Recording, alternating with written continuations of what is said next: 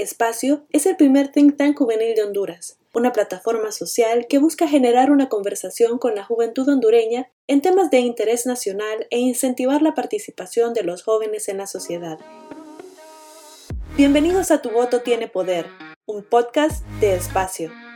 Esta es una campaña creada por jóvenes para jóvenes.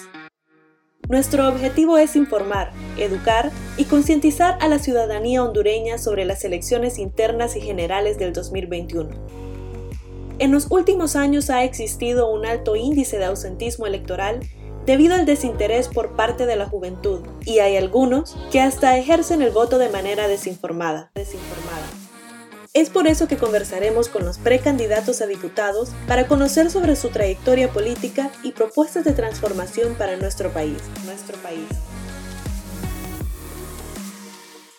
Sean todas y todas bienvenidas a este nuevo segmento de Tu voto tiene poder. Mi nombre es Estefanía Lindo y hoy nos encontramos con la licenciada Cindy Rodríguez, precandidata a diputación por Somos Más Libre en el departamento de Francisco Morazán. ¿Cómo está el día de hoy, Cindy? Muy bien, alegre de poder compartir eh, con ustedes, ¿verdad?, este proyecto político. Genial, genial, licenciada. Pero quisiéramos saber más acerca de usted, dónde creció y cómo ha sido esta trayectoria de meterse en la política. Pues nací en Sabana Grande, Francisco Morazán. Eh, nací en el año de 1992 y bueno, me introducí a esto de la política desde muy pequeña. He acompañado a mis padres a sus eventos políticos. Ellos pertenecían al Partido Liberal, hoy al Partido Libertad y Refundación, y pues conocer las realidades en las que vivía la población me llevaron a tomar conciencia de que solo participando en los procesos políticos se pueden cambiar las situaciones en las cuales las personas eh, viven. Yo soy máster en Estado y Políticas Públicas, soy licenciada en Ciencias Sociales, maestra y feminista. Eh, gracias, Master eh, Larisa. En este caso, ¿cómo ha tomado la decisión, en, con el, me imagino, con, con, el tema de gestión y políticas públicas y administración pública? ¿Qué le ha llevado a usted para lanzarse a esta precandidatura a diputada? Una, porque conozco el costo que es vivir en este país, eh, no solamente el costo económico, sino también el costo desde la violencia política hacia nosotras las mujeres, pero también mi formación académica eh, me ha permitido conocer las realidades, pero también cómo se formulan, cómo se evalúan, cómo se genera un diagnóstico de, política pública, porque lamentablemente en nuestro país no existe ninguna licenciatura en ciencias políticas, no existen politólogos que nazcan directamente desde nuestras academias y tampoco existe, eh, existía, perdón, algo en políticas públicas. Entonces, esto me llevó a estudiar y poder saber también que una persona que va a un cargo político o partidario y que, quiere llegar a legislar debe de tener de una u otra manera una formación en esta área. Excelente, licenciada. Y usted habla de una palabra feminista y queríamos saber, y nuestra audiencia quiere saber, ¿Qué propuestas lleva usted a legislar al Congreso Nacional y si lleva una agenda feminista a los escaños del Congreso?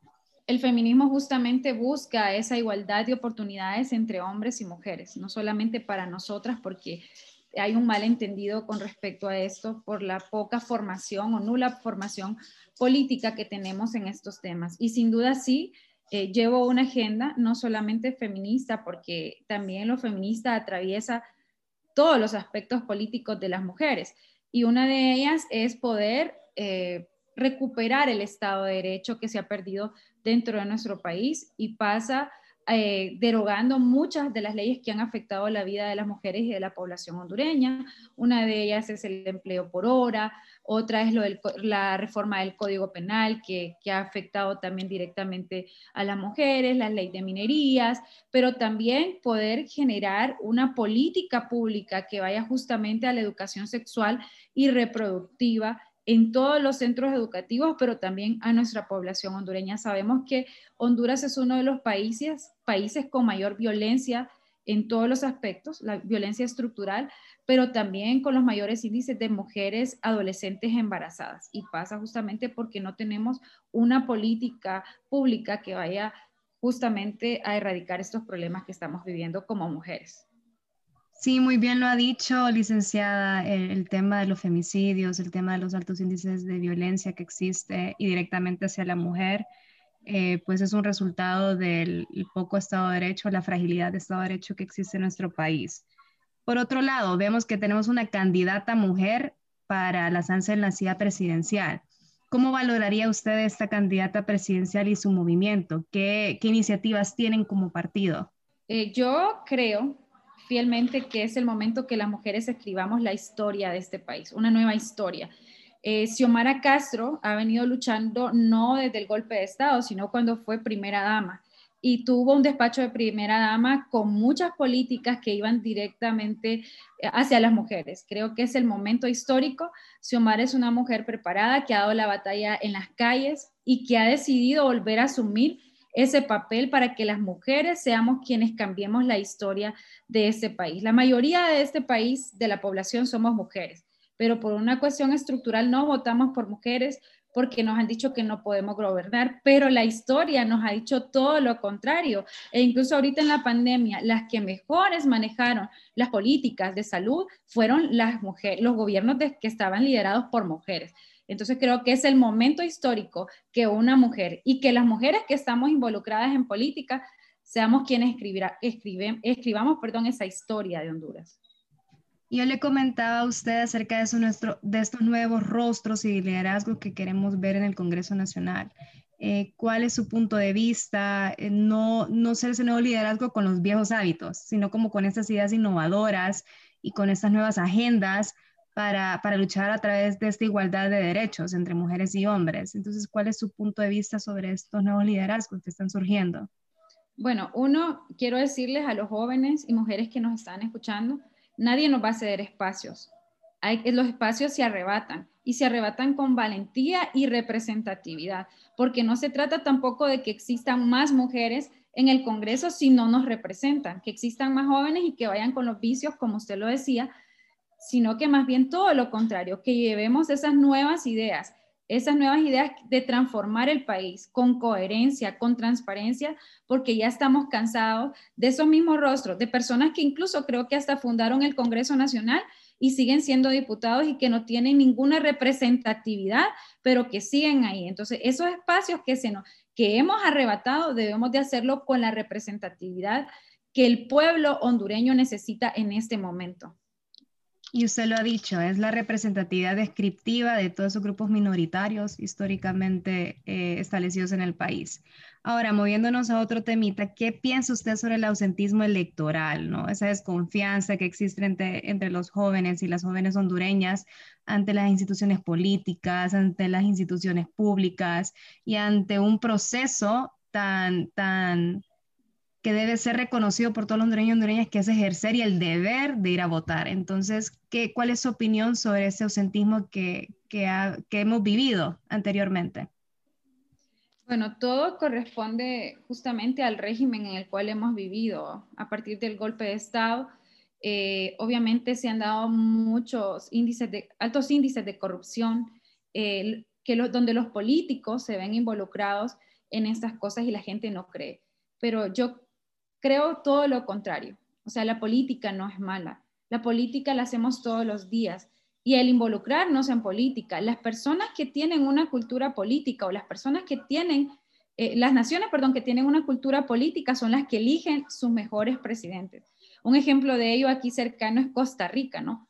Entonces yo considero que es, bueno, se ha generado esa estructura, ¿verdad? Ese discurso de que los políticos todos somos iguales, que buscamos beneficios personales, pero creo que es necesario poder asumir esa cultura política en todos los espacios, que los jóvenes seamos que tomemos las decisiones. Honduras es un país con una población relativamente joven y es necesario que nos involucremos. Y política no solo significa desde lo partidario, sino también de la manera en cómo yo elijo mi gobernante, la manera en cómo yo eh, lucho por la vida, por los ríos, por la comunidad, etcétera. Entonces tenemos que involucrarnos en política y hacerle llamado a esos jóvenes.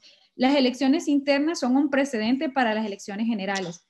Si nosotros no vamos a votar en estos, no nos quejemos de los candidatos que vamos a tener en las elecciones generales, porque muchas veces nos quejamos, pero no asumimos también ese papel importante político que debemos hacer en estos procesos. Y usted bien lo decía, ¿no? De ir a ejercer nuestro voto. Y para, este, para ir cerrando, ¿qué le diría a ese joven, ¿no? Que está o perezoso o desconfiado o porfiado inclusive, eh, su llamado para que este joven o esta joven vaya a votar el 14 de marzo, la importancia que tiene del deber de ejercer nuestro sufragio. Bueno, lo que le decía, que los espacios no se ceden, los espacios se arrebatan y que es necesario, este es el momento histórico, reitero esa frase, que los jóvenes asumamos esos espacios políticos, vayamos a decidir quiénes van a ser nuestros verdaderos representantes. No dejemos que los mismos corruptos nos sigan gobernando, que es, el momento es ahora, el momento de cambiar la historia de Honduras, que lo asumamos. Vayamos a votar a las urnas y recordemos que esta es la única manera en una democracia liberal para poder cambiar el gobierno que actualmente tenemos. Recuerda que el domingo 14 de marzo son las elecciones internas de este año. No olvides andar tu mascarilla, tu gel antibacterial y tu meñique para ir a ejercer tu voto. Tu voto tiene poder. Este 2021, Honduras vota por Honduras.